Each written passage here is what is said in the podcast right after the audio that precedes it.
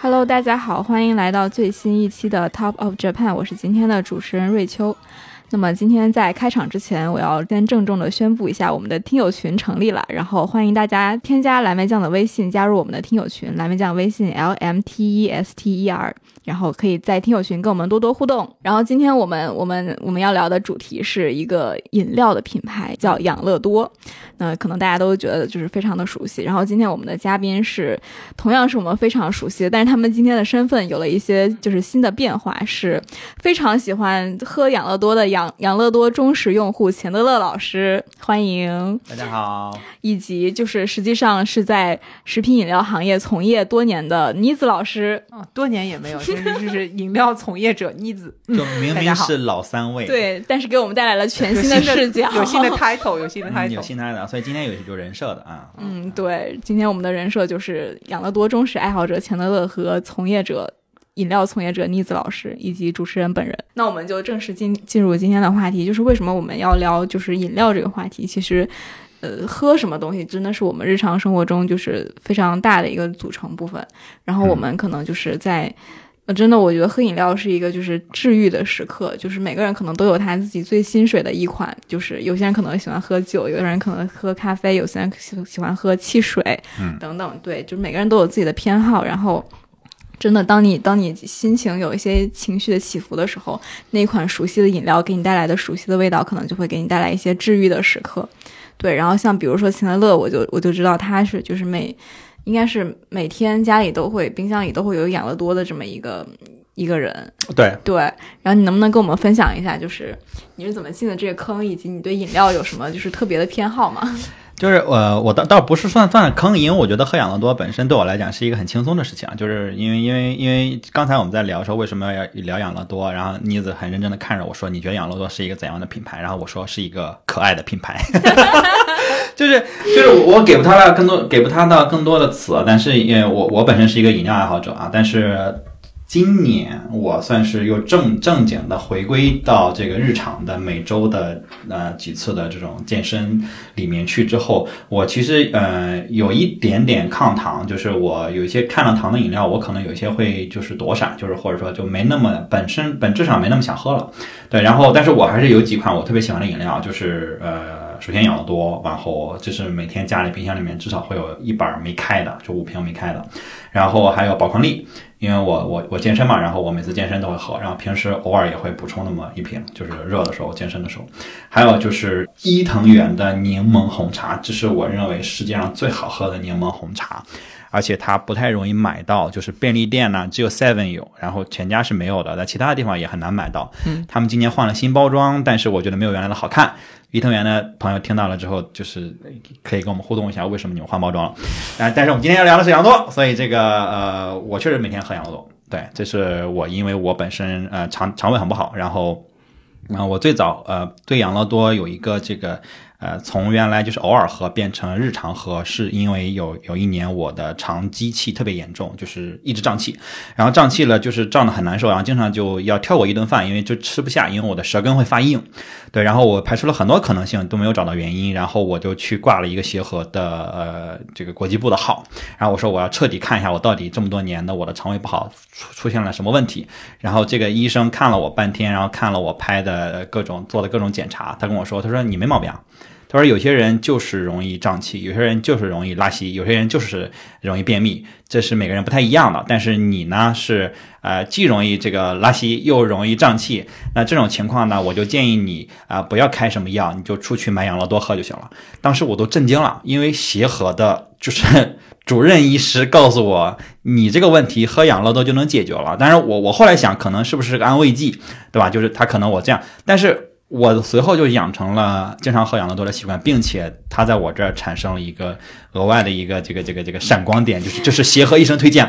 你这个真的让我想到刚才我们在开场前看的那个广告，就是那个一家人聚在一起，然后妈妈哭丧着一个脸说：“啊，医生说我们要我们这个孩子得喝一点养乐多，一定很贵吧？”然后就是那种，呃，就是那种老妈说我会的感觉，为了你们。然后发现原来是在便利店就拥有的这么一个产品。对，所以这这个是我我喝养乐多的一个那个原因啊。但我想问妮子，因为妮子是饮料酒行业从业者，对你你喜欢喝什么饮料？我就肯定喜欢喝酒啊，我喜欢喝成人的饮料啊，成人的饮料就哎，就喝酒啊，那能播吗？就是喝咖啡啊啊，那还就是能播的。那成人也看就成人喝的东西啊，就可能还能播。然后包括奶茶啊，就是也都是从业的。哎呦我天，对，呃，曾经开过奶茶店嘛，然后现在曾经开过在做奶茶店了，对对对，咖啡你做过咖啡的生意吗？咖啡还没有，还没有，啊暂时还没有是吧？啊，很想做，很想做，很想合作啊。啊，早早 C 晚 A，早 C 晚 A，是的，就是咖啡我嗯学过吧，就是去那个从烘焙到呃萃取啊、拉花什么的那些，嗯。那很有兴趣，然后我就喜欢喝这些容易上瘾的，然后呢，成人才比较能喝的这种饮料。嗯，就是一般外面卖的这种瓶装的饮料，很少有很能打动我的。然后说到养乐多的话，其实我回想起来，我第一次接触到这种乳酸菌类的饮品，是我的小时候，真的小时候还没上学的时候，喝到的是一个叫做喜乐的广东品牌。嗯，看到过，嗯就是瓶子很像，然后其实比呃现在养乐多的这个大一号。哦，后来才知道，哦，原来这个是山寨的。那时候上海就只有这个嗯啊，是他先打到了上海。我觉得就是那个时候有一个什么印象呢？就是呃幼儿园啊，嗯我说我肯定没上小学，为什么呢？因为幼儿园做手工的时候，让我们用喜乐的瓶子里面放了沙，做了那种小沙锤。哦，哎，里面放点小石子儿，然后把那个封起来之后，擦擦擦那样可以做一个小沙锤，特别印象深刻，都是用喜乐做的手工。嗯，你们园长收了喜乐的钱呢？真的在上海是一个非常普遍的小时候的一个饮品。嗯，我是先知道养乐多才知道喜乐的，嗯，年轻一些嘛，其实喜乐到你那个时候就已经就不行了就了。没有没有之前那么是吧风靡了是吧？。对，对，但是喜养乐多应该也是先在广东先进的广东的嘛，当然我们应该会聊到。对啊，这呃瑞秋老师呢？我我是一个就是呃稍微有一点点疯狂的奶制品爱好者，我基本上家里就是像钱德勒是属于是一点点疯狂。钱德勒属于是家里永远有养乐多，我是家里永远有纯牛奶和瓶装的奶茶。嗯对，就是就是永远会有，然后会偶尔接触一些就是新新产品，也是奶制品相关，但基本上乳酸菌这个这个大品类就是还没有进入到我的辐射范围。嗯，对我基本上都是喝纯纯牛奶，而且我然们然后还有一些口味牛奶。嗯，而且我们在录制的之前，我们买了两板这个养乐多，呃，给到瑞秋老师一瓶，他到了现在也没有启开那一瓶，我旁边已经有四个空瓶子了。猛灌，对，猛灌就是就这个太好喝了。然后那因为瑞秋老师是因为我们每每天在一起办公嘛，然后瑞秋老师每天早上会拿一瓶七百五十毛的那个哎也没有那，么夸张，反正是那种就感觉要比他人还大。盒装的嘛，就是那种纸盒的，然后是很高的，比一般的要高两号的那种，他就抱着喝，然后就这么嘬，一直嘬到中午，他是真的。那那是戴牙套之前了，现在已经没有这个条件了。嗯，对。那么回归正题，它就是养乐多，它其实是一个日本的一个一个品牌。然后我也是就是因为录这期节目才发现，原来它是日本最大的乳酸菌发酵制品生产企业，就还蛮震惊的。就是因为我对养乐多的认知一直都是它这这么一个小红瓶，嗯它这么一个东西，它其实基本上可以说。很多年没有没有发生过任何的变化，它好像就是一个单一的产品，然后单一的这么一个东西，它也不会说出一些这种限定款啊，或者说那种 cross 这种款很少见，嗯有但国内很少见，就很少见。对，但是是在在嗯对，但是我们在在国内的这种就便利店也好，能买到的，好像基本上就是这么一个这么一个东西。对，然后它的口味其实也很稳定。对，然后没有没有太多的变化，就是就有一种一招鲜吃遍天下的那种感觉。嗯，它其实呃，客观来讲是两招甜，因为它会有一个低糖版，嗯，对对对对对对。但味道是一样的。对，对，但是我我真的是就是通过本期节目，我才惊讶的发现，它其实辐射的这个范围还是蛮广的。它其实并不是一个只有一瓶 养乐多的这么一个企业，它其实跟这种医药啊，包括这种化妆品、护肤品，然后还有保健品，包括还有一些这种这种就是食品，其实都有有一定的关系。然后它可能甚至是从这么一个这么一个就是偏偏科技的这么一个企业，才慢慢发展成为一个饮料的企业的这么一个存在，就感觉像是，呃，原来的那个东西并没有出圈，但是突然有了一个出圈的产品。嗯然后做的这么好，然后广为大家所知。对，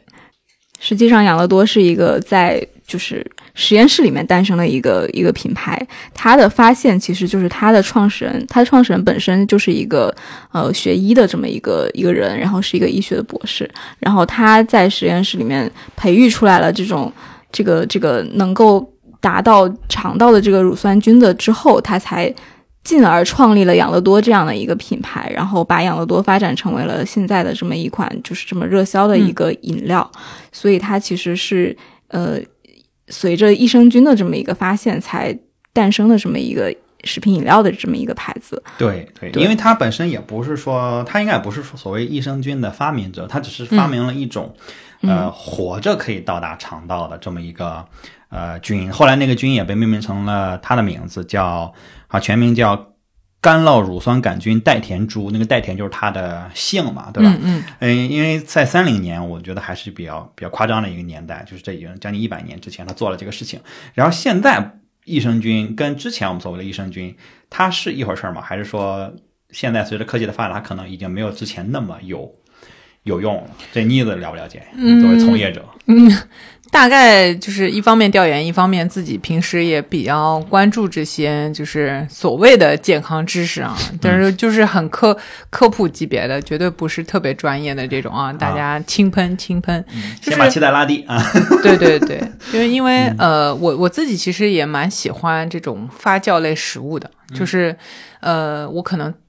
就是口味上的喜欢啊，我就觉得吃这种呃有点轻发酵的食物会让我肠道很舒服。OK，然后就消化起来也没啥负担，就比如说那种什么酸汤啊，啊，尤其是苗家的那种酸汤啊，嗯、包括开胃的，那就是这种感觉，就是开胃的。然后还有什么米酒啊，呃，那个那个酒酿啊，甚至腐乳啊这种。哦，我就是原来也没有发现这事儿，然后反过来去盘点的时候，发现哦，我爱吃的都是这种，嗯啊，包括什么臭鳜鱼啊、纳豆啊，都是算算都是。嗯，对，其实酱油、醋都是发酵之后的产物，就是发酵细菌这个事情，在我们生物日常生活当中，这个是占比非常大的。对嗯，对，就是所以说到就是利用这个乳酸菌的事情，也是在微生物上面的一种，我觉得是更加的细分，然后可观测的一件事情。因为呃，包括我们酿酒的时候，哎，那个就是跟菌在一起合作的。所有我们的什么酒母啊、酒曲啊这样的东西，都是在跟各种各样的菌合作的，啊，包括我们说的茅台镇为什么有它独特的这个香气，为什么出了那个地方就不行了，就是因为那个地方的菌落，它去发酵这些呃粮食的时候，它能出来这个味儿，到别地儿就不是这个菌了，就不行了，啊，那个环境长不出这个菌了，就不行了，就空气当中的菌在作用，嗯，那么这个。嗯，养乐说远了，就养乐多里边这个菌也是一样的呀，就是等他他发现了这个菌，然后他干的一个事情是什么呢？就是关于它能不能对人体的这个菌落，我们肠道里面的这个菌落产生影响。你也考察一个事情了，就是说，首先这个菌我吃下去能不能活着打到我的肠胃？所以他比较就是戴田博士厉害的点在于，他找到了一个能够非常抗酸、抗我们的胆汁、各种消化液，就是这个菌吃完了以后，它能够。强大到火火到我们肠胃里面，然后产生一些占位的这个效应。就什么叫占位效应呢？就是我们肠道里的这个菌群的总数啊，可能是有个上限的，对吧？就到那儿了。然后呢，呃，你一种菌多了，就可能会抑制其他的菌。嗯，哎，就是这样，就只是这个。就总量不变，然后总量不变我我送进来一些新的，然后替换替换掉了一一些对，可没那么合适的，或者没那么好的。对的，对的，对的。所以它这个就是当年打的这个主，这个这个主打的功功效吧，或者说它的这个厉害的点就在于说，哎，我的这个菌是验证了啊，可以扛过你这个消化道的这些呃酸啊、胃呃胃液啊、胆汁啊这种东西，然后到到达你肠胃的这么一个菌。就非常的前沿的，在当年。当年非常的前沿，而且当年关于就是呃肠道菌落整个对于人体的这个免疫呃的这个影响的研究，可能也没有现在这么细致。嗯嗯现在都是可以分到呃某一种菌，就比如说我们说这个是干酪乳酸杆菌，对吧？还有我们最常听说的什么双歧杆菌啊，然后什么就各种所谓我们讲的益生菌，它每一种，哎。在你这个消化和整个人体代代谢过程当中起到什么样的作用，这个都有比较细的一个研究研究很明白了已经。对，有一些是可能就是帮助你消化的，有一些抑制食欲啊，还还有一些可能会减少你的这个糖的吸收等等的，就各种各样作用，有有益心血管疾病等等。但这个也都是你得看量吧，我觉得。嗯嗯所以就是说到它作为一款饮料，是不是有这么大的这个功能，对吧？它要有这么大功能，它应该是药啊。嗯 就我觉得我们还是不能评价它的功能，就是因为你不能期待它有这个功能。嗯就如果你本身有这方面的病，那你应该吃药，嗯对吧？你应该去看医生，嗯你不能指望任何的饮料去解决你的病。嗯它不可能有任何的帮忙的，你有这种期待本身是是错误的，所以我会觉得，就是反正我喝养乐多，我本身肯定不是奔它的功功效去的。虽然我刚才开头说了，然后协和的医生推荐我，所以我后来想，他可能是当安慰剂推荐给我的，就是其实你开开心心的就好，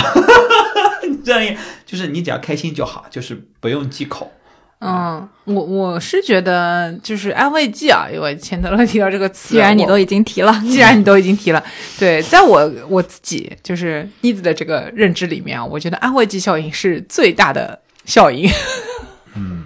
嗯，就就是你看所有的这些医药的这个嗯检测，或者是说它的有效性衡量里面啊，统计学，因为我我是学统计的，对吧？它都要想方设法的去排除掉安慰剂效应。嗯，哎，就要给另外一个对照组去吃一个东西，然后不告诉你们谁谁吃了有效还是没效的。为什么要清除掉它？因为它是一个非常大的干扰。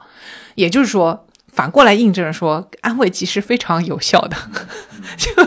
就是你你觉得它有作用这件事情，可能比它真的，它可能比它本来有作用这个事儿更重要。嗯，啊，但是为了一种普遍性，就是为了消弭掉这种个体差异和这种大家信念上的信念力的这个差异，所以我们要去看它实际上有没有效果。但是这不代表安慰剂没有效啊，安慰剂非常的有效，我觉得这是可能是你最大的作用。嗯，就是我们也不用上升到科学问题，毕竟它没有办法证伪。对对对对对对对，所以就是我我我的观点就是觉得，你但凡做了这个事儿，那你就选择相信吧。对，但凡你就喝养乐多，你就把它当饮料吧。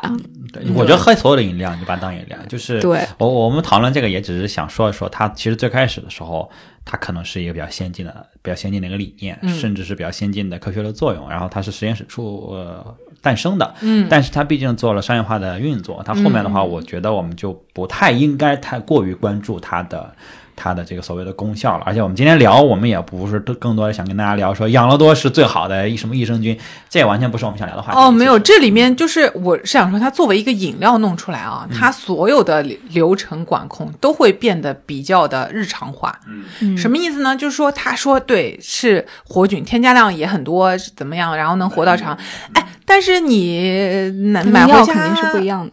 首先，它要全程冷链，嗯它然后把这个事情也保护的很好啊，它就会有一个货架期衰减嘛，这个是所有饮料都会面临的问题。然后，呃，对，为什么要冷藏呢？就确实能够让它这个菌，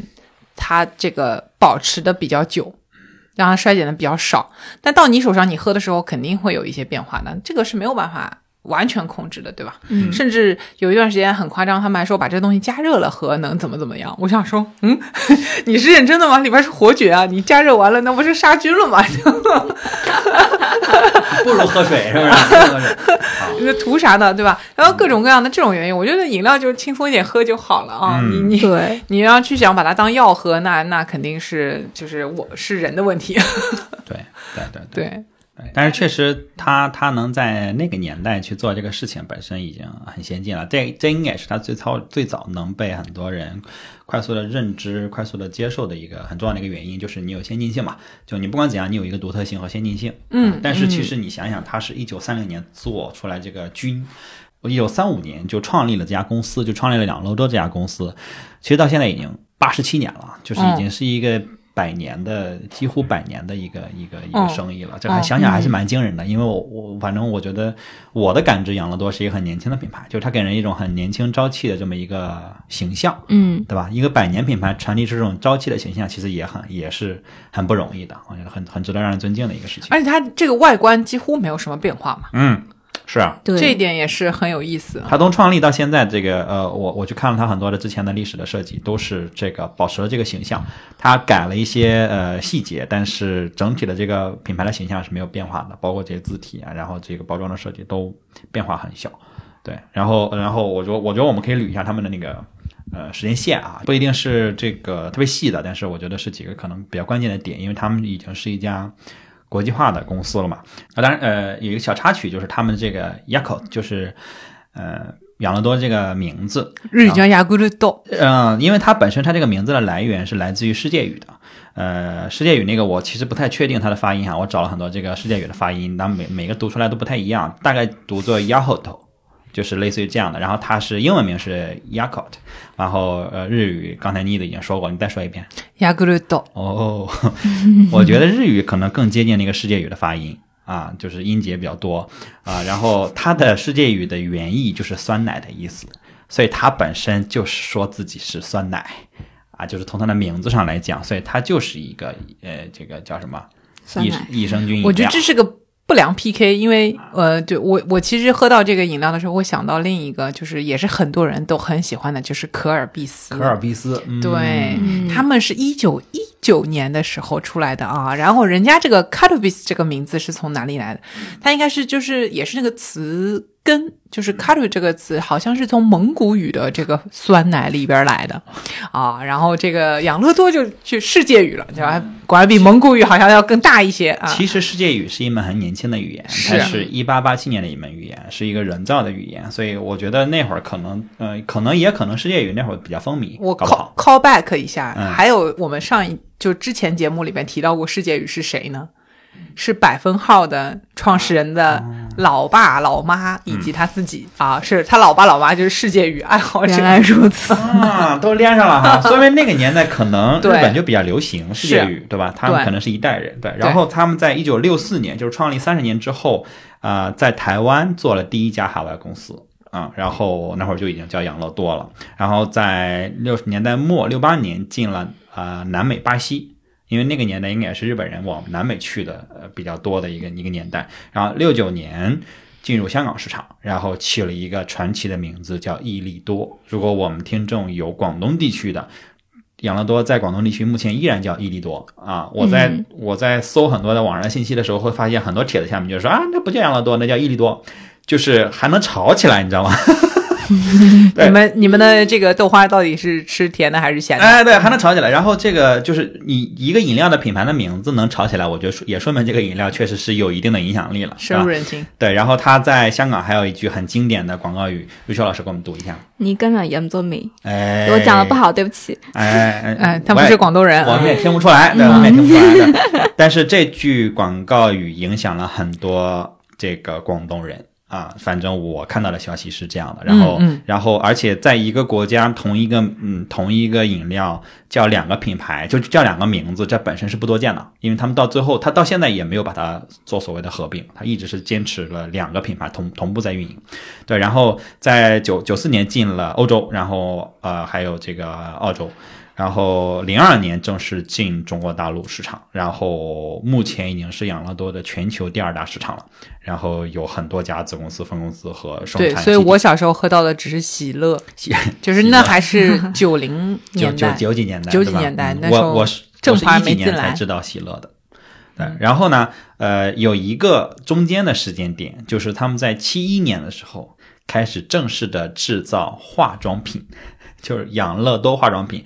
而且在日本的销售额也能占到嗯十分之一。呃，中国应该是二零年上线了这个天猫店，就是已经有养乐多的这个化妆品了。我是在做调研的时候才知道的。嗯，然后我去搜了一下，发现，嗯，反正看着都挺面熟的吧，那些设计，呃，但不是养乐多那种面熟，是是。呃，其他品牌的那种面霜，对这个红色是延续下来了，但是呃，我没有，我我我没有买过，反正，然后主要主打的也是乳乳酸菌这这这些东西，就是类似于乳酸菌护肤或乳酸菌啊面膜这些东西，对，但是这个很奇特啊，我我我确实没有想到，对，然后所以他们并不是只有这一款产品。啊，他们在中国大陆的市场确实产品线比较比较简单，但他们在日本实际上产品线还是蛮丰富的，只是核心的产品还是还是这个。养乐多本多对，然后他们现在已经覆盖了全球将近四十个国家和地区，对，然后确实是一个妥妥的国际化的一个公司了。然后，二零一九年他们的销量已经超过了四千万瓶，每天就每天四千万瓶，这个量就已经不低了，这已经是一个。比较大的饮料的销量了，对吧？妮子可能会对这个数字更没没有概念，这个对我们来说是天文数字 因为不是一个受众，不是不是一个量级的，对不对？对对。然后他们他们在日本的销量能占到四分之一，就是还是本土还是应该是最大的市场。对，然后中国大陆啊，在刚进中国那一年销量是一天六万瓶，然后在二一年我看到的数据已经是七百万瓶一天了。对啊，这个数字已经很高了。我依稀记得，就是零二年他可能刚进来的那几年的时候，它的单瓶售价，嗯，其实还是算很高的，因为它那么小一瓶，嗯，对，一百帽嘛，对，但它这么多年在中国其实没有太涨价，嗯。啊，所以随着我们的购买力增加。但其实还是算贵的，呃，你想一板帽，呃，相当于一板五瓶，呃，十二块多嘛，一支十二十三块，然后相当于一板帽两块多。我觉得这个算是正常的价格，就现在来看啊，就以前可能是觉得是稍微有一点点贵的，然后现在我觉得真的就是正常的价格，因为其他的牌子基本上也都差不多。你就可以对，你就你就算就是其他的乳制品这种，不管是酸奶还是这种就是呃保质期比较短这种冷冷冷藏的那种奶，其实基本上都是这个价。现在喝牛奶真挺贵的。嗯嗯，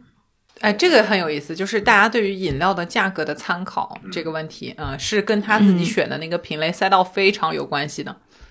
嗯，但但这个我们说说的有点多了哈，就是说就是说这个他们的这个销量还是很高的啊，因为。对，我就说它在中国啊，它这个销量起来，就这个其实也花了二十年的时间。嗯，等我们的这个消费力水平上来以后，它其实价格正好是我们这一代人涨起来的时间。嗯，对吧？零二年到现在，正好是我们这一代人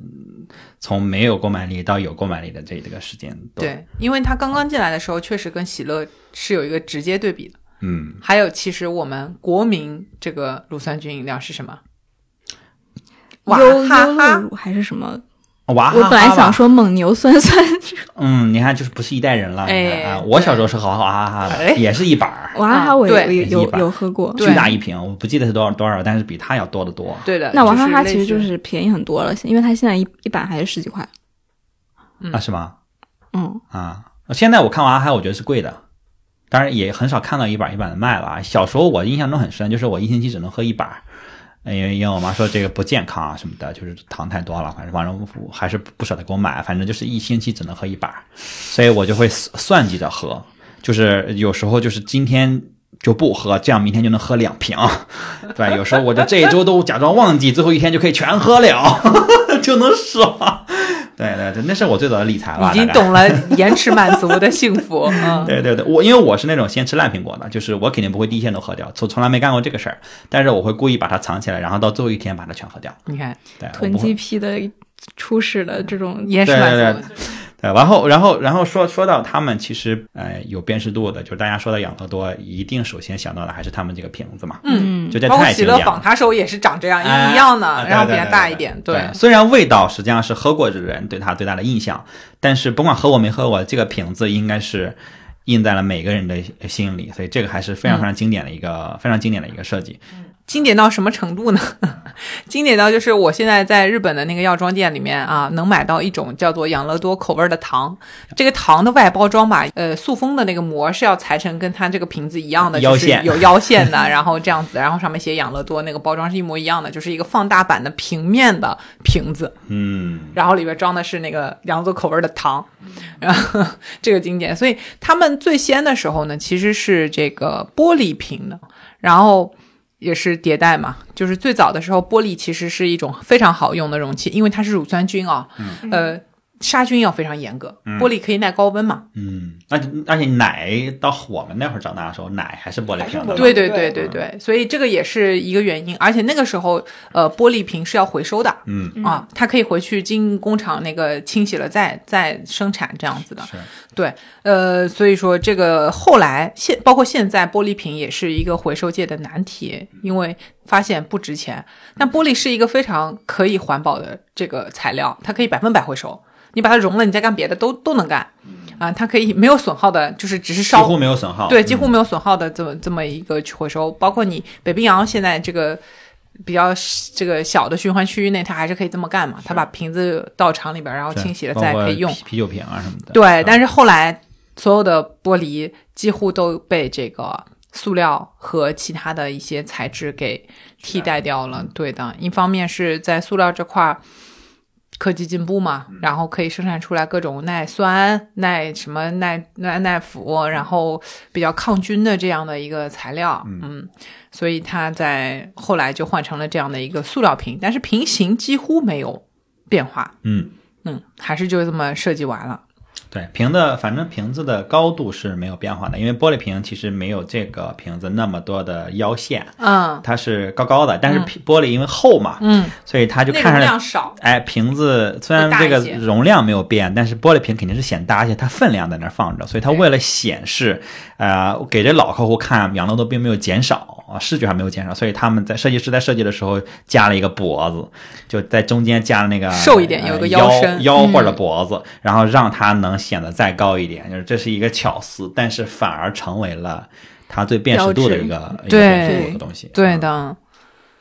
这个我觉得很经典啊，因为我们现在这个我的饮料也在升级包装啊，这个真的是个难题。怎么样让这个瓶子又能，它是一个平衡，所有的设计这件事情都是在一个有边界的范围里面发生的。嗯，那不可能天马行空什么都能做，对吧？你有要么有成本，要么有生产工艺在前面给你勒住。但是枷锁跳舞嘛，嗯对，真的是，所以这个真的很棒啊！他设计了个瓶子可以用那么多年，太赚了。是，嗯，是，而且它坚持到一定的时长之后，它就变成了一种经典，变成了一个 icon，变成了你只需要给它一个剪影，你就知道养乐多。嗯哇，这个就真的是比你花多少钱去营销要值太多太多了嘛。嗯嗯，对，那还得坚持嘛。那是，而且营销也得坚持，对不对？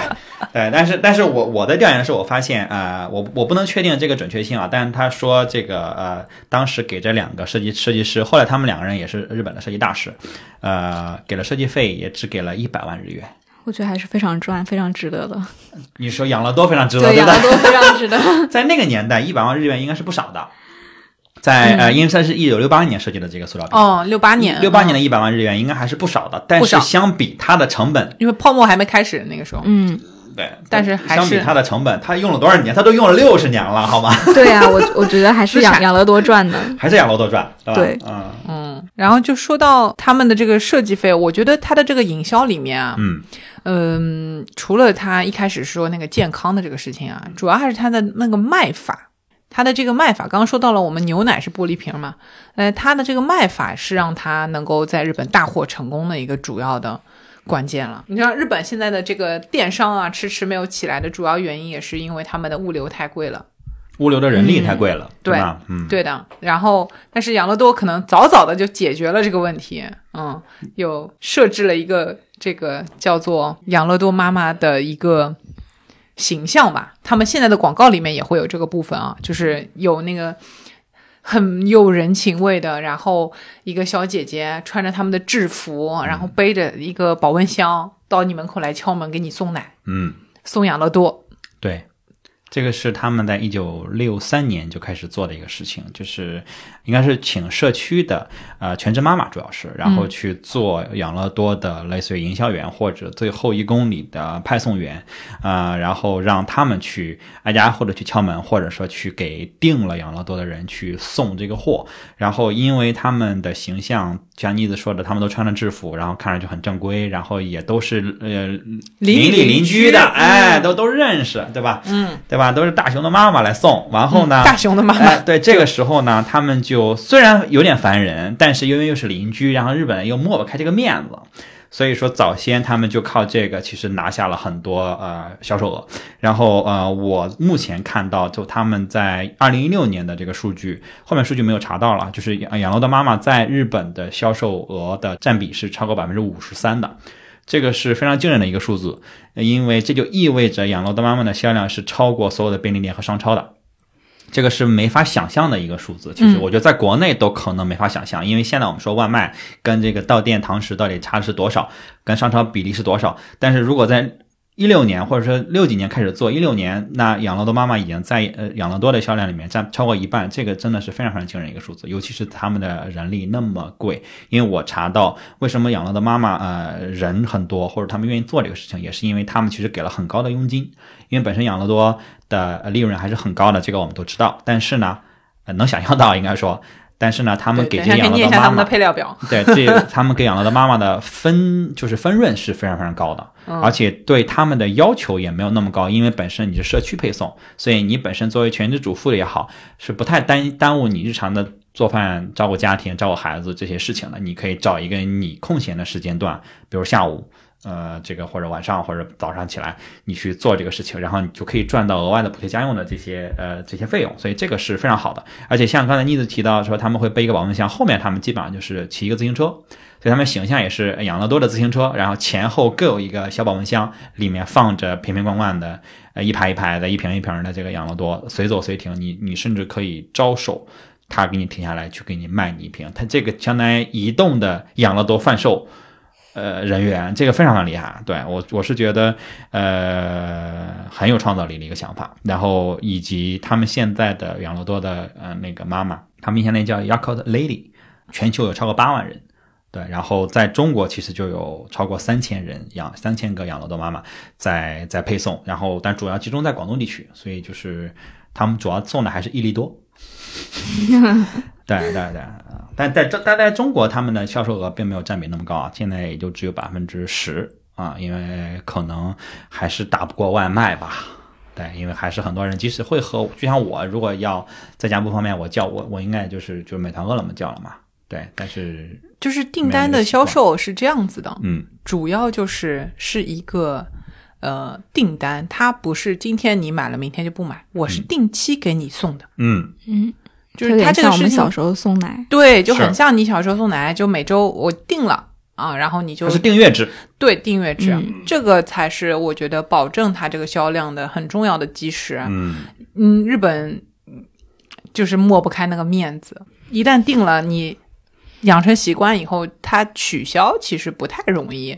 心理负担特别重，对。是这样吗？所以为什么日本那么多试吃呢？就因为觉得你吃了之后就心理负担特别重。你到底说好吃还是不好吃呢？你都多少得买点这种概念。嗯，属实是把这个熟人营销玩明白了。嗯，对。但我们好像，反正我没有这样的负担。特色，特色。而且我我之前还就是还看到说日本那个。呃，电视台的订阅是一个非常呃讨论度很高的话题，就是他会一直敲你的门，应该就是 NHK 吧，他会一直敲你的门让你去订，然后就经常有人在讨论说，呃，到底怎么能避免去订这个？然后我就其实我早前我就一直不能明白，就是那你就直接拒绝他不就完了嘛？你怎么就拒绝不掉呢？对，但是我现在其实我有一点点能理解了，但是我我还是没太办法换位思考，就是你为什么拒绝不掉？嗯嗯。啊，你一直在日本有这个困扰吗？呃，其实 NHK 那个我我收到的信息会不太一样。你说，嗯，就是一个是大家会以这个国民有知情权这个事情，因为你好像不定他们的这个 NHK，你理论上就很多台收不到了。但是其实你不交钱你也能接着看，他只是说你已经享受了这个服务，你该来交费。嗯嗯，然后那个就有很多人跟他们辩论说，那我。作为这个宪法基础来说，我有这个国民知情权哈，你得要让我知道在发生这样的事情，你们是有这个义务让我知道的，嗯，所以我为什么要为你们的这个义务来买单呢？这样子的一个争论啊，但是你说这个很难拒绝别人，这个呢，确实，呃，有很多人就我觉得跟日语这个语言有一点关系，因为它本来就很委婉、很绕，然后就说了半天，不会直接拒绝你说 “no” 这种词，对，不会出现的，它只会。就说啊前半句，啊这次然后后半句算了你意会啊吧，对对对对。然后我如果假装不意会，你就拒假绝装不掉。对，还是有很多现在学会了，就是就这个都是在不停的卷的一个事情，就有很多人学会了这种言辞的这样的拒绝，但是从心理上来说，尤其是再上一点年纪啊什么的，呃，我觉得中年人可能是最困难的。就是他又要体面、又要什么的，哎，真的上了年纪倚老卖老的人也特别特别的决绝，但是就是中中间这段就是确实很难，嗯，他可能抹不开那个面儿，也不想让别人在别人眼里的我怎么怎么样，然后也会觉得我特别严肃的拒绝了你，好像给你添了很大的麻烦。嗯。对，就是这种给别人添麻烦的这种心理负担，就在拒绝的那个时候是就比较严重的。嗯，所以养乐多也是这样的，对吧？但年轻人可能会好一点吧。嗯年轻人可能会好一点，需要就需要，不需要就不需要，对吗？然后对于这个养乐多这样的产品呢，它其实一般也没有多少钱，啊、就就而且你喝习惯了，你就一直喝嘛，对吧？对还还省心，还不用我自己去下单，你就直接给我送到家门口了，是这样不如就送呗，对，对吧？就是这样的。嗯，OK，因为我我还是我我觉得如果北京我能找到的话，我应该会也能定嗯，嗯而且我觉得蛮酷的这件事情，因为因为我也订了呃纯奶嘛，就在北京，当时呃找那个三元的奶去订，还挺费劲的，就是它跟网上买完全两码事，因为我想喝我我我我要是喝奶的话，我只喝那种呃就是巴氏消消毒的奶嘛，然后我又不想老去呃那个便利店去买，我想他给我送玻璃瓶的，或者说那种塑料瓶的，我费了好大的劲才找到怎么去订奶站是吧？现在越来越少了。非常少，而且你找不到，就是那些公众号啊什么的，你都找不到这些。最后真的是加微信、私人微信才搞定了这件事情。然后奶站的人会跟你联系，然后每个月会给你发账单，然后你给他转钱，非常传统，就非常传统，恨不得我我我就给他要给他现金那种感觉。但是他每天会准时的去给你送，送到门口，然后也会有那个小铁箱子钉在你家门口。对，就我觉得我觉得蛮酷的，因为因为觉得哎每天现在已经变成一种复古行为了，你看看，啊是越越越糊越古了，然后重古行为的一种。对，但是很有趣，因为我不用去便利店，因为我家离便利店有点距离，有有有得有个三四百米，我就觉得好远。我每天专门去买奶，我就慢慢我就不喝了，但是他给我送送来，我就肯定会喝掉。对，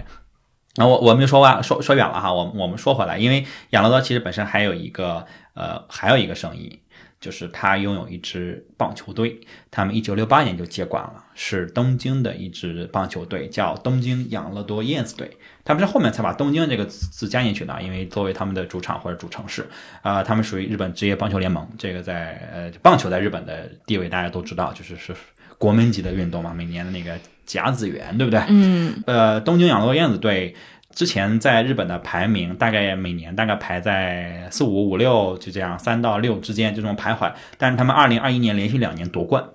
啊，然后所以目前属于一支冠军球队这么一个这么一个身份地位，而且他们的主场是明治神宫球场，这应该也是一个传奇球场了。对，应该也经历过很多次的翻新。然后，哎，好巧不巧，我去那儿看过球啊，对，来说说。对对对对，我还去看了球。对对对，我真的是我最爱的街区，真的是走路去到那儿去看了球。然后呃，但是我没有选那种就特别大的球队或者特别厉害的场子，买确实买不到。而且我只能说是我这段时间去，然后我看这段时间有没有比赛，然后我就随便买一个。然后而且我去看的时候，就是我。到目前为止最后一次去日本，就一九年的十一月，我去日本那一次看的，天气已经有点冷了，但是呃，现场的氛围非常非常好。当时是两支大学的球队，呃，早稻田和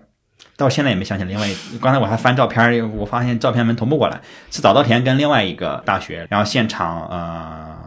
球迷基本上把场子坐满了，然后哦，我就买了一个随便买了一一张票啊，就我们两个人去看，呃，现场的氛围特别好，然后呃，好在哪儿呢？就是我印象中之前在播客联盟好像也提过这个，就是我那是我第一次在日本看棒球，然后呃也是应该是第一次在日本看一个体育比赛吧，就现场的这种，就是呃两支球队在打的时候其实还是很激烈的，就是呃因为我坐在了早稻田那一边，但是呢我又没有支持的队嘛，因为他们都拿了吉祥物啊，或者说大家在喊，然后现场打出好球的时候，大家就会激动嘛。但当对方打出好球，这边肯定是安静的嘛。但是我好死不死的，每次都很激动。对，就是对方打，我说哇，然后就发现啊、鸦雀无声我们这个区，然后就就还是能感觉到那种很激烈的那种对抗的感觉。但是在最后散场的时候，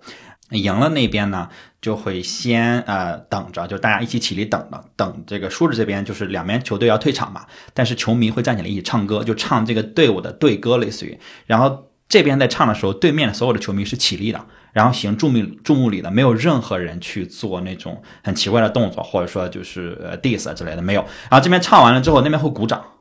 哦，鼓完掌之后，那边开始唱啊，这边这边也要站起来起立，就是看着那边唱，就两边完了之后还会互相鞠躬，就你知道，就是大几千人应该是互相鞠躬那个场面，而且场上就唱完歌就很安静的时候，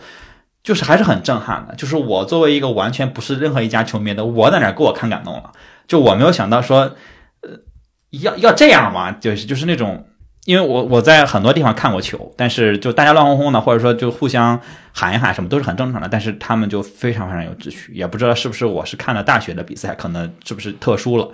呃，包括退场也是非常非常有秩序，就是特别有意思。然后我因为因为我对棒球的棒球的这个规则不是特别了解，所以我中间其实一直在就去买东西吃，去买东西喝。然后他 他们周边卖的那些，就是因为十一月已经有点冷了嘛，我们就老去买那什么关东煮或者买那串什么的，真的特别好吃。就是我以为你会出去买养乐多，没有没有，那会儿哪有？就是你球场里面，然后买了好多周边，我还买了那个。以为养乐多的球队会自己带 对呀，我还买了他们一些。签名的棒球啊、帽子啊什么的、冰箱贴什么的周边回来，因为那就是呃养乐多燕子队的那个主场嘛，然后他他肯定旁边有那个养乐多燕子队的周边嘛，对，然后而且他们的那个呃那个球队的 logo 是一只拿着棒球的愤怒的燕子。就是是一只是一只燕子，愤怒的戴着帽子，戴着拿着棒球。然后呢，呃，提到这个还有一个原因，是因为呃，村上春树是养乐多燕子队的铁杆粉丝，他自称的。同时，他也在去年成为了养乐多球迷俱乐部的荣誉会员，嗯，是唯二，就荣誉会员只有两个人，另外一个人我没抄下来他的名字，因为我不我不认识。反正村上是一个，然后他写过很多。跟养养乐多燕子队有关系的文文章，包括跟呃明治神宫球场有关系的文章，他写过很多。对，然后他去年还专门在养乐多的官网上发表了一篇文章，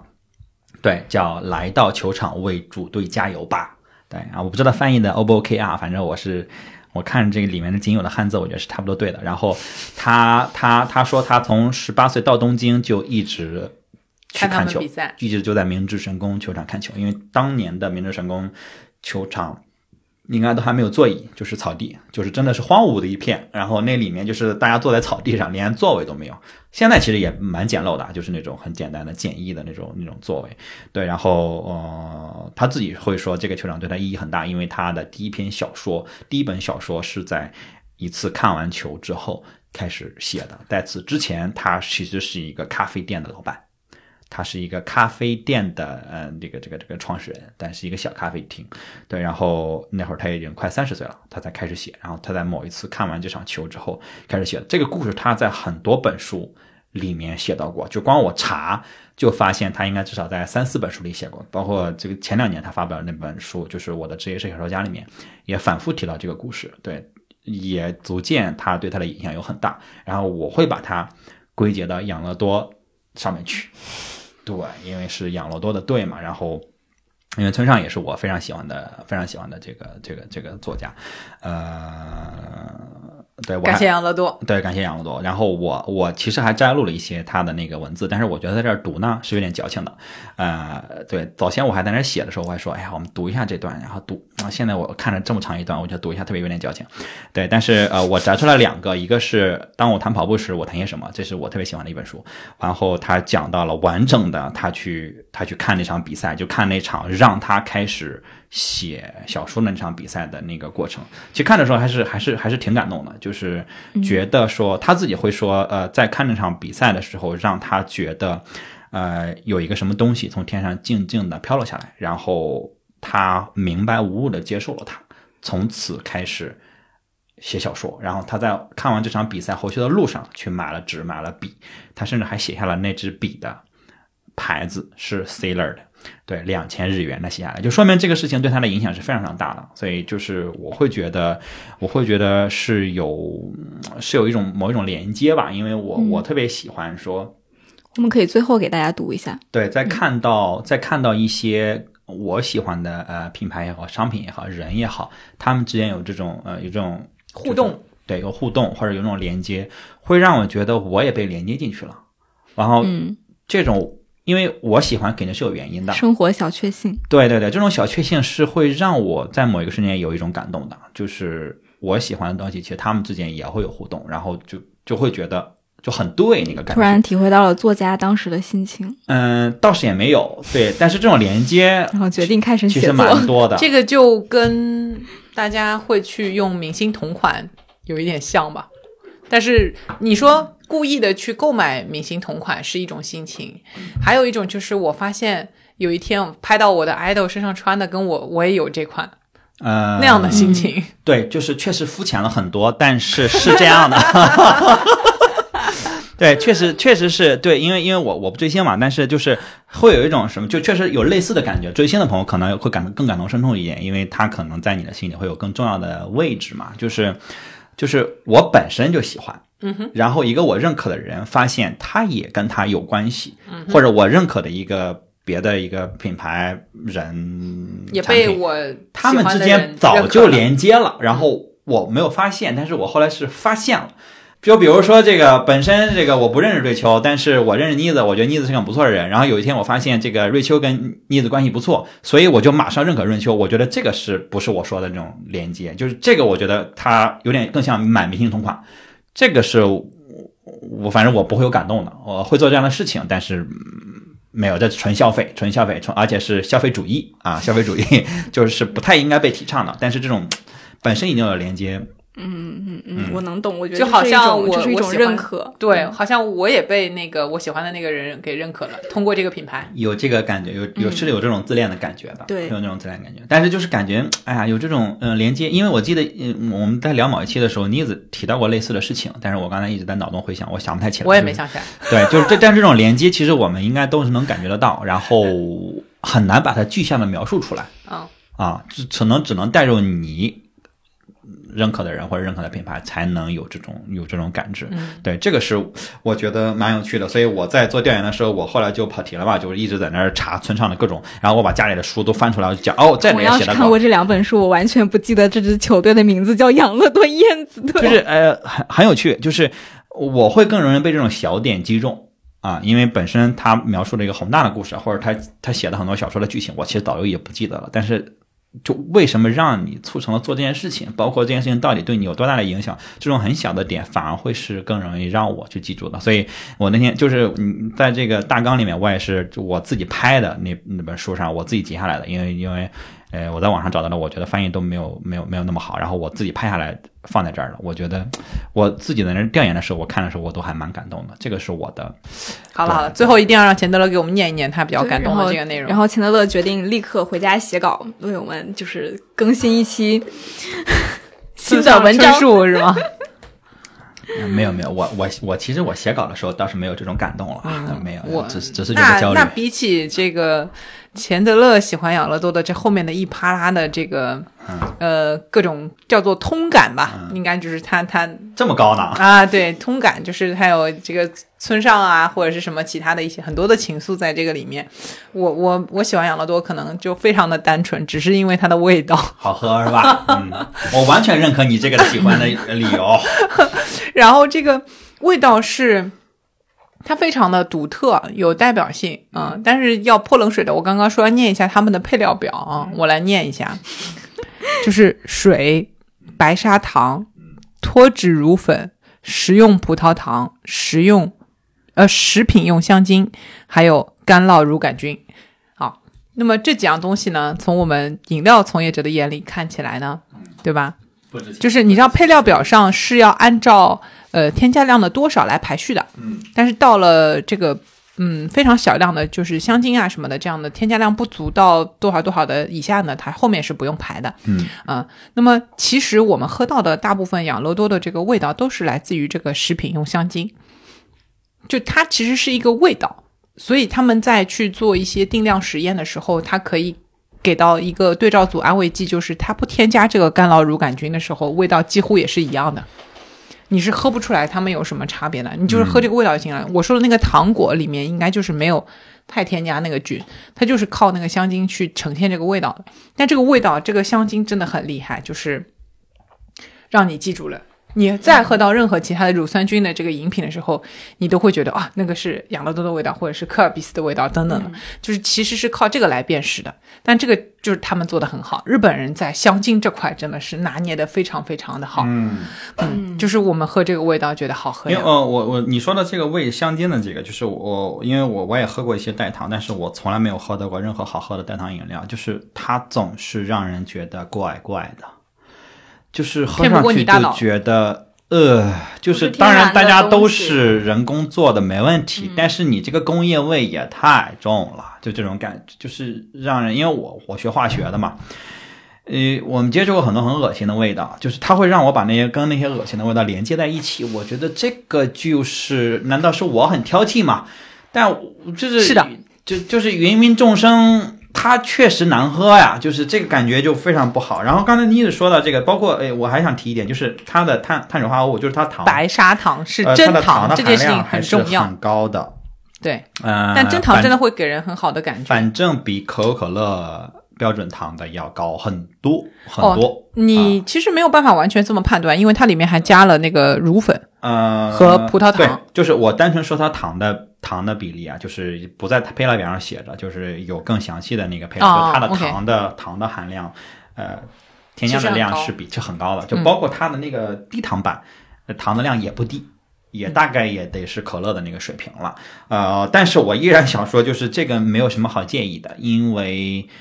你又不是一天喝两升，你又不是一天喝一吨，呃，这点量让你自己开心一下，我觉得没什么问题。就是我觉得，如果你是完全想避开糖，那你就应该避开所有的饮料，包括所有的代糖，你也不应该喝。如果你觉得你不想要接触糖，那你就都你就喝茶吧，你就喝咖啡嘛，嗯，对吧？你你也别加糖喝咖啡，加茶喝茶你也别加糖，就是，嗯但是你如果都已经在喝饮料了，明显就是让一个让自己开心的事情，那你又你又较劲，你较这个劲干嘛呢？哎，你说的太好了，我劝大家喝酒的时候也是这么说的。对吧？就是适量就好。你如果说非得喝吐，那你肯定是没必要，对吧？对但是你就适量喝。有一段时间我们做那个气泡酒的也很卷嘛，然后他们就说这个呃气泡酒这个行业就是这个品类还没做起来，已经开始卷起来了，就是大家都开始搞无糖的那个酒啊什么的。我说你喝的是酒啊，是啊酒这玩意儿肯定有热量啊，嗯你再把它这个糖降得很低什么的，其实到底如果损失掉了它的口味的话，你到底占了哪头呢？嗯。哦而且本身我们都知道，喝酒吸烟有害健康啊。啊本，来就是为了开心啊。对，然后你你要在不健康里面相对健康一点的意义在哪儿呢？是是，对吧所以我就觉得走了一百步往后退一步，啊，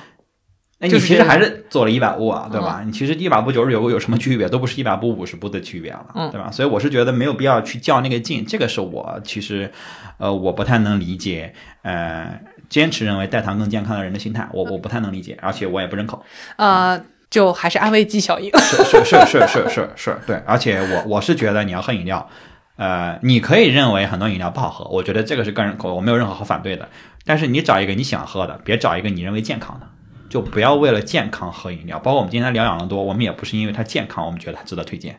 不是这啊，这。个品牌用一种这种特别年轻的方式走了快一百年，哎，很好奇。对对，他肯定有他可取之处。然后我们只是觉得聊一聊我们觉得我们感兴趣的，或者我们觉得做的有意思的地方。因为确实我们刚才往回往回说，就是那个养乐多妈妈或养乐多小姐，我们在没做调研的时候，其实不知道这个事情的。但她又有这么大的影响力，这个是非常有趣的一个一个点，对吧？包括他们的这个棒球队啊，因为我之前知道，但是我在做电影的时候，早先其实我没有我没有想起来这个事情。我完全没有想起来这个事情，我是在我的手机上去搜，说我看看我有没有之前拍了一些养乐多的那个照片，适不适合做这期封面什么的。搜的时候偶然发现，哎呀，养乐多燕子队的那个 gift shop，就是那个商店，然后在那个里面，然后当时让我就一下连接起来了。所以那会儿就是我们当时在弄这大纲的时候，我用大量的时间和篇幅去在这儿弄，跟养乐多一点关系跟一两养乐多一点关系都没有的这个东西。但其实我是觉得，本身我们想做 Top Japan 也不是说我们想做一个就科教博客，就是没有没有，我们是想做聊聊品牌的事儿。对对对，有趣的东西，然后说可能能让你有一些思考的东西，我觉得这个其实是我们的本意。当然，我们会有一些呃客观信息告诉你，但是我觉得客观信息永远是算是次要的吧，因为它是它是冷的东西嘛，它是没有没有连接或者没有温度的东西，就是我觉得知道就好。但是有一些想展开的，其实还想跟大家 展开的有一些这种、对聊聊聊在在钱德勒要念他的那个原文之前啊，啊，就是我还没有准备念了啊，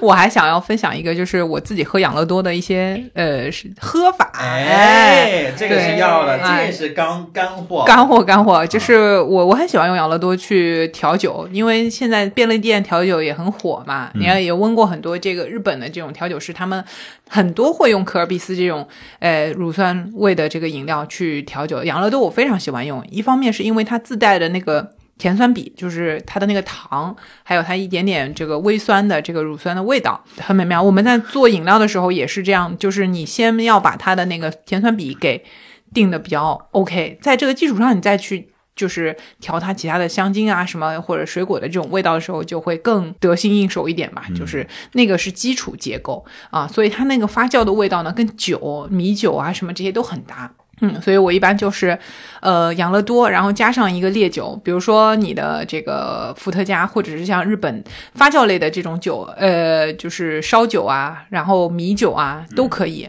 呃，然后加上大概一个 shot 左右吧，就是我们说一个养乐多其实有点太多了，然后再加上你家里面的气泡水，或者像我我做的这种气泡类的酒，低度一点的，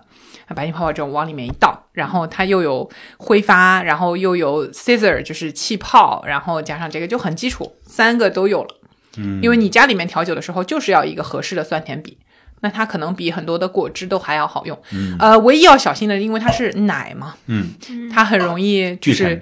就是出现悬浊液的情况。对对对对对，只 要是这个问题，就是嗯但是它其其实实你多一点酒精带进去就可以了，就是这个沉淀物或者什么，也是可以喝的。不太影响它的口感，只是看上去没那么好看了罢了。对对对对对，当然这么喝，你跟这个活菌的事情就基本上告别了啊。啊但本来也不是冲着这个去的，主要是味道好。对对对对对，嗯，所以调酒是非常好用的。而且它还有好处，它只有一百毫嘛，所以它不会说你买了一大桶这个果汁，哎你看完之后七小时之内要喝完，你又喝不完就废了，你就开几瓶撕几瓶嘛，嗯所以它不太会产生浪费。因为我是呃，我其实不太用养乐多调哈，因为我觉得养乐多本身味道完美，我会用可尔必斯调，嗯，就可尔必斯加气泡，然后再。倒上一 shot 那个各种酒，嗯哪怕美酒啊、什么威士忌什么，这都好喝。嗯，因为科尔必斯的那个酸甜比也是很 OK 的，而且我会买那个浓缩的，嗯就是浓缩可尔必斯，对，所以科尔更好用必斯在这个方向上，它它就是往饮料更靠了一步。嗯，养乐多好像还拿着，还有就是还有点觉得我是端着，就我还、哎我还有点健康的那个意思，哎对吧？但对科尔必斯我就是纯饮料，我就是乳酸味的饮料乳酸菌味儿的饮料对对对，这样子。它不太强调那个所谓健康的属性。对，因为这样它就可以不用冷链了呀，嗯，嗯，有道理啊。嗯，就不用纠结那因为这个事情。菌，所以它的成本也确实是更高嘛。啊，科尔必斯那种大桶的浓缩液，就一桶能兑出恨不得五六桶来的。呃而且是是进口的哈，才四五十块钱。对，在你在淘宝上买。对，我家里家中也常备。哎，那我们科尔必斯应该也得聊，是不是？我们科尔必斯抓紧时间加到潜力库里。科尔必斯。是准备有一个就是饮料饮料库，饮料，就是因为科尔比斯真的我觉得很独特，啊它科尔比斯也是一家，我觉得跟后面的宝矿力水特有一点点像的，它在是。它的包装的演化，然后这个眼镜上很有意思的。你说出来了，嗯，没事儿，这都这听到这儿都是自己人，对吧？听到这儿都得加关听众群，听众群你就在 show notes 里面看，你就加蓝莓酱的微信，他就会拉你进听众群，对，多么 smooth 的 Nice 植入。对，因为因为本身这个养乐多是一个我们都其实非常喜欢的一个品牌，然后呃，大家可以留言跟我们讨论一下你最喜欢喝的饮料啊、呃是日本品牌的话就更好了，因为还还能给我们提供一些选题的灵感，然后呃，以及说说你为什么喜欢这个饮料或者有什么小故事，然后我们三位会选出五个人来，每人送出一整排养乐多。我我想问这个奖品怎么发呀？就是就是他给我们地址，然后我们给他点外卖吗？我觉得那样比寄过去要更好，因为它得冷链嘛。对，不行我们就发红包吧，对吧？但是我们你得加了听众群才可以领那。肯定，那肯定，那因为不然的话，我们怎么给你发奖品呢？如果我们发现这个不好弄，我们就我反正各种方式肯定让你收到这一排养乐多。对，然后这个无糖的，呃，这个还是这个原糖的，随随你点，好吧？那到最后就是，嗯，反正气氛都烘到这儿了，我们就读一小段村上写到的他跟养乐多燕子队的这个故事给大家听，好不好？这一段来自《我的职业是小说家》这本书，这个封面设计的很漂亮。然后这一段，呃，送给所有的人，因为这一段也感动了我。我还清晰的记得三十多年前一个春日的午后，在神宫球场外场席上，那个东西飘然飞落到掌心时的感触。我的掌心同样记得，一年之后又是一个春天的下午，在千土谷小学旁抱起的受伤鸽子的体温。当我思考写小说这件事的意义时，总是会忆起那些感触。对我而言，这样的记忆意味着相信自己身上必有无疑的某种东西，以及梦想着将它孕育出来的可能性。这种感触至今仍然留在我身上，真是一件非常美好的事情。哎呀，读的时候，就他虽然前言不搭后语啊，就是因为我这单单独摘了这么一段，就是，哎呀，我读的时候我还是能感觉到那种那种连接，就是我在读的时候，我的头皮是发麻的，啊、可能被我的声音感动了他。是它是一种就是就是被击中的一种宿命感，然后觉得啊、某个某个事情就是必须由我来做。嗯，而且我非常相信他在此之前就认为这个事情一定会有，只是他可能不知道是什么事情。我我非常认可、这在那个瞬间它发生了。对它发生，然后他会一直记住这个时间点，然后他会一直反复提、反复提、反复提，直到他现在都已经这么大了，他还是会这么老了，他还是会提这件事情。就是他恨不得每本书都会提这个事情，每一次采访他都会提这个事情。就是，嗯，如果我遇上这种事情，我应该也是，这就是我这辈子最重要的事情，我会一直记住这个这个这个感觉。嗯对，反正每次看到的时候，已经喝养乐多喝多了，开始胀气。对我已经在打嗝了，我都不知道。我我分享一点，就是跟这个没什么关系的啊，就也不一定要放出去啊，啊只是说，嗯，这种感觉也有一个理论去支持它，叫做热手效应，你展开说说。就是就像打球的时候会连续得分一样，嗯。就是那种好像这个人手气很好，嗯，然后他真实的感觉到了这种手气。嗯。的时候，就就是它会是一种非常精微的，然后但是又你不可以磨灭掉的真实感受。嗯。就是别人都跟你说那是假的，你不会信，因为那个感受是你自己的独有的，嗯。然后你真的体验到的东西。然后以前的理论就是丹尼尔·卡尼曼，你知道那个心理学家，但是得了那个诺贝尔的经济学奖的那个人，他们做的研究，其实当时是否定了这个理论的，就是他、嗯就是说得分了以后会不会。就是连续的，就是让你后面得分的这个概率会不会提升？嗯因为以前非常，呃，感性的认识会觉得说，当你成功了，就是他感觉到这个事情，然后哇，我去写作，然后这个篇东西有个事。有个事，嗯然后你发现像像什么梵高啊什么，他们这个创作啊就在一个很短的时间窗口期内，他的最最伟大的作品都在这个时候诞生，然后这个是一个既定事实，嗯对吧？已经很多人都这么验证了。经验。嗯对，那这是不是一个错觉？然后丹尼尔·海尼曼他们去做了很多实验，然后去验证说，啊，其实这些球球员没有在投了一个三分球之后就就是后面的概率就更高什么的，嗯没有，他们的当时就落到这儿了。但是后来有了更先进的这种去分析人的运动啊什么什么的这套这个视觉的这个数据了以后，然后更多的发现其实真的会提高。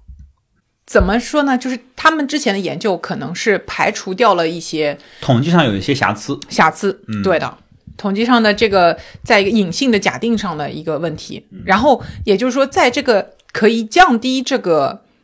呃怎么说平均水平的这个瑕疵的状况下，嗯发现后面的这个概率跟前面得分的概率是一样高的，那也就是说你加上去之后，它就是比原来高，嗯，有相关性。有相关性。所以就是他们这些人表达的这种真实的感受、心流的感受，这个东西是真的，它确实会影响你这个人。对吧？我觉得每个人可能都有，但是 反正我在读的时候，我是能感觉到的。我觉得这可能是村上过人之处，就是他把那个感觉传递出来了，啊、是对吧？有有些人可能他自己能感觉到，他他半说半天说不明白我。觉得所有的内容输出者，就是呃，作家也好，艺术家，就是就是作画或者什么的创作者创作者，他能够被大众看到这个事情，一定是他的表达上能够让很多人产生共鸣，他能把这个事儿讲明白，能把这种感觉传递给更多人，他越能做到这一点，他就会越知名。嗯，不知道我们说明白没有啊？反正我反正我把我能说的都说了，啊，我们后面这段不一定要放进去吗？我觉得应该要放进去。哎呀，这真是瞎聊天了。嗯真的是，就应该你看，我觉得这个也是养乐多的过人之处，就是它能让我们聊到看上去毫无相关的东西。这我我真的觉得今天录的这两期就真的升华的非常非常到位，都非常的就是有格局，就是已经已经不只局限于我们所聊的这种这种话题了。对，因为我本身觉得，你去聊任何一个所谓的品牌也也好，产品也好，或者事儿也好，本身这个事情本身它肯定是简单的嘛。就你我们比如说我们今天的两养乐多，我们大可以说我们把它的整个的时间线调研的很清楚，但我们给大家读，我们用更认真的方式给大家读，可能也有信息量，但是我觉得那个就不是创作了，或者就不是我们想做的事情了，因为它更跟你自己没有连接。对，而且它也没有办法引引人思考，因为我们本身做创作，我们也希望这个事情这个品牌让我们自己也有所思考。这个也是我们能坚持长期输出内容的一个原因。就是如果我们在输出只是在掏空自己，或者只是在给大家做一个复读机，那真的挺没意思的，就是也坚持不下去的。对，然后而且很多东西确实是在我们写大纲的时候没办法预设的。就刚才聊的很多东西根本没办法预设，所以这个只能是我们日常的积累。所以这个也证明我们其实也是很厉害的。好突然！你想跟我们同样厉害的话，欢迎加入我们的听友群。都不知道听友群是不是一个品牌给我们赞助了钱？对对对，然后就是呃，因为我们前段时间也做了线下的活动嘛，就是我们也希望发现一个听友群无比的重要，我们很希望跟你们有更多的这个连接。对对对，也也是也是有一些话，可能在这个可能可以更聊得更透彻，或者说我们也可以做一些线下的这种可能性，因为有些时候觉得线下还是很可爱的一种形式。对，而且每次。呃，人也少一些，因为我们也除了妮子，也都是社恐，对吧？然后我我觉得可能很多听众也是社恐，但是上次来，我觉得反而大家社恐之间的对话反而就。哎，蛮有趣的，就是没有那么些乱七八糟的事情，然后所以也是希望跟大家去多一些互动吧。嗯，对，所以这个哎，上面我们说松鼠五拍养乐多，然后这个后面加听友群，搞不好我们还有其他的日常的这个福利啊。日常请大家喝酒。哎哎，对对对，妮子这边也会有这个呃呃呃酒水饮料，对吧？搞不好就随时随地就会给大家这个送一送。好，我觉得那今天要不就聊到这边。那我们今天的节目就到这里。拜拜，让我们下期再见，拜拜，拜拜。